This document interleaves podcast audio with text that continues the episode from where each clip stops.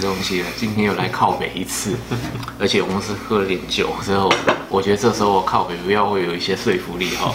我们今天聊的话题呢，是说因为我们常常住在美国呢，因为大家对美国都有一些向往，多多少少有一些亲友会从亚洲飞过来这边。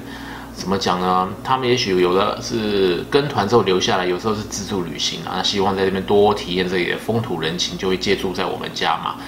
那借住我们家也没有关系。其实我我这也真不是靠给人家做人家，但是说我只是觉得说，你住在人家家里面，或者是说你要委托朋友当当任所谓地陪之后，是有些地雷不要踩，对不对？你要不要提一下，你也曾经遇到一些什么样的一个状况呢？哦，当然都有啊，就是说呃，自己的家人啊，或是朋友啊，嗯，那或是朋友的朋友也都有这个状况。对，那其实呃，当然 我们都是很很很欢迎大家来，这是没有问题的。嗯嗯，对，那我曾经有碰过一个状况，就是说呃，朋友来这边，他是我小学同学，嗯，对，小学同学带带他的儿子来这边玩。嗯。那他们我觉得还蛮不错的，就是他说，不好意思，我只借住你们家，那基本上我只会回来睡觉。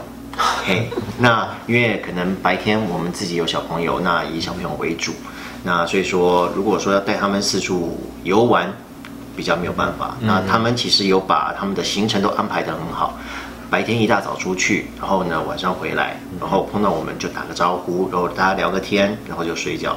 对，那基本上不会需要太多的时间去陪他们。嗯，我觉得可能可能我在美国进进出，可能我在这边也待久了一点，嗯、我会觉得说，其实来我们都很欢迎，没有错。可是如果说要花很多的时间去陪你们的话，嗯、那可能我们就比较没有办法。对啊，因为你有时候要想到说来这边，当然我们也希望说能够当个朋友，大家多聊聊一点啊。因为小时候你想说。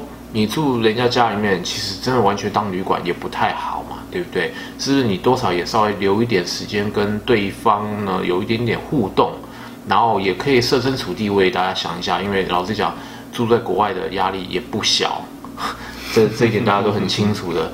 所以说，该上班就上班，该上课就上课，你在这方面还是要尊重一下。那我今天跟大家。怎么讲呢？也我觉得不不算靠北，然后我会给一些建议啦。如果说你有打算计划在未来来这边美国找一些朋友或者是亲戚来借住的话，甚至希望他们能帮助你的一些吧，你有几个东西不要不要去做的。首先第一个，我觉得说不要把对方当成所谓的贴身翻译，对不对？嗯，是啊。你有时候你你当然你在会遇到一些语言的问题，那当然说偶尔一些帮忙是可以的，但是。你不要把我们真的当成所谓二十四小时贴身秘书这样子，不管什么状况的话，包括你要去退货换货，或者是你要去呃订旅馆，或者是说你今天要去租车子，还是说你要去确认机票，做什么事情，全部就是把它丢给我们去做。你你不觉得这样也少了一些旅游的一个乐趣吗？自己去探探索，去了解一下这个地方的人风土民情，结果你把这个东西全部丢给我们在国外的朋友做，这样也不太好嘛，对不对？对。是，那第二个我是觉得说，你不要把甚至两千，在我们之前提过，把我们当成代购，而且当司机这样子去去使唤啊。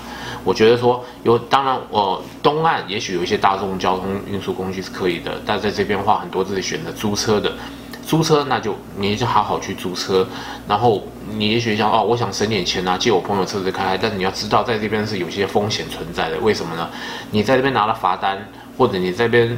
出了事情，假设不小心出了一些交通意外，而且是有涉及法律纠纷的话，他们是找我们车主，他是找我们车主负责，不是找你。你你到时候屁股拍拍就走，我们就倒霉了，你知道吗？当他刚才讲过所谓的代购这个部分，对不对？你今天你要买，你要买就确定是你是可以带得回去的，而不是说你今天买了之后叫我们想办法把你给东西给寄回去或者送回去。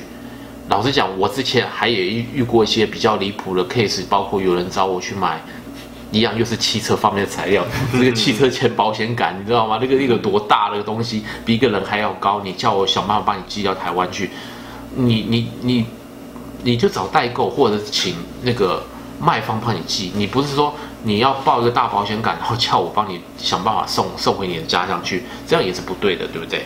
那第三个就是说，也不要把我们当成。搜寻引擎，我不知道你有没有曾经有这样的一个经验过？是，他们什么都问你嘛，对不对？对。然后搜寻引擎好，有时候你要解决解决所有的问题，是不是？对，没有错。就呃，我相我相信来这边基本上大家不外乎就是玩跟 shopping。嗯，对，就这两个是最重要的。对啊，那呃，我是觉得说，如果说你要到美国当地来玩的话，你去待的地方，你一定要有一定的了解。那你要玩什么？它大概怎么去？它大概的一个价位、订票方式，那甚至是说你来这边之前，你都能够先把它处理好。嗯嗯，对。那尤其是在 LA 加州，那最重要就是你的交通问题了。对，对，对，对啊，你来这边，你只要不开车，你都会。麻烦到别人，是的，没错，真的，你不要把我们当搜寻引擎。其实很简单，你就上 Google 一下，你打一下说加州有什么好玩的，或者是哦、洛杉矶或旧金山附近有什么好玩。再不然看加州乐志，我们加州乐志介绍很多这方面的内容，你去看那个东西，你不要去问说，哎，我到了，我这边我大概我在这边停留五天，你帮我想办法，这五天我要去哪里玩，要吃什么，要要做什么，这个这种感觉好像。一方面失去旅游乐趣，再来一点，就我也觉得这个好像有点太太超过了嘛，对不对？对，你你刚刚讲到说哦，哎，我到这边，你让我想到一个呃，之前有一个朋友，当时跟他没有这么的熟，对，那他也是朋友的朋友，就大家吃饭有认识，在台湾的时候，那他有一天就是讲。就是当然很热情啊，我说哎，我在呃美国这边，你有时候来这边出差的话，你没事可以到我这边来，我们大家吃个饭啊什么的。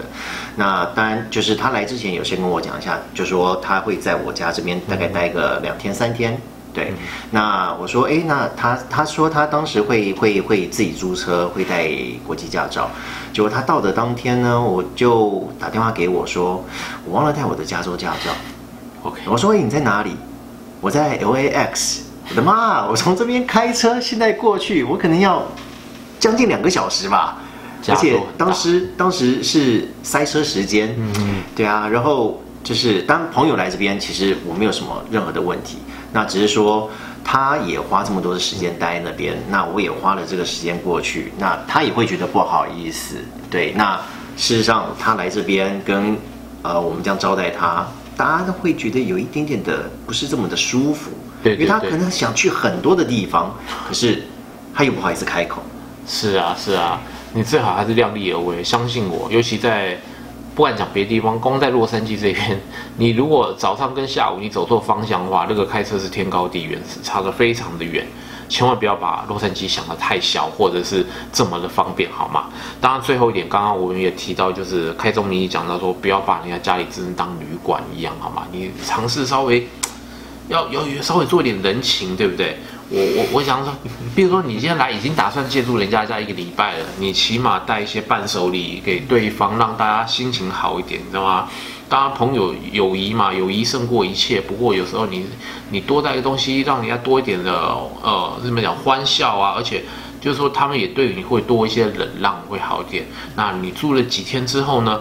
你不要以为都没事了，其实通通常常你住在人家家里，对方是在忍受着他跟另外一个陌生人居住在一个一屋檐下，一定都有一些容忍。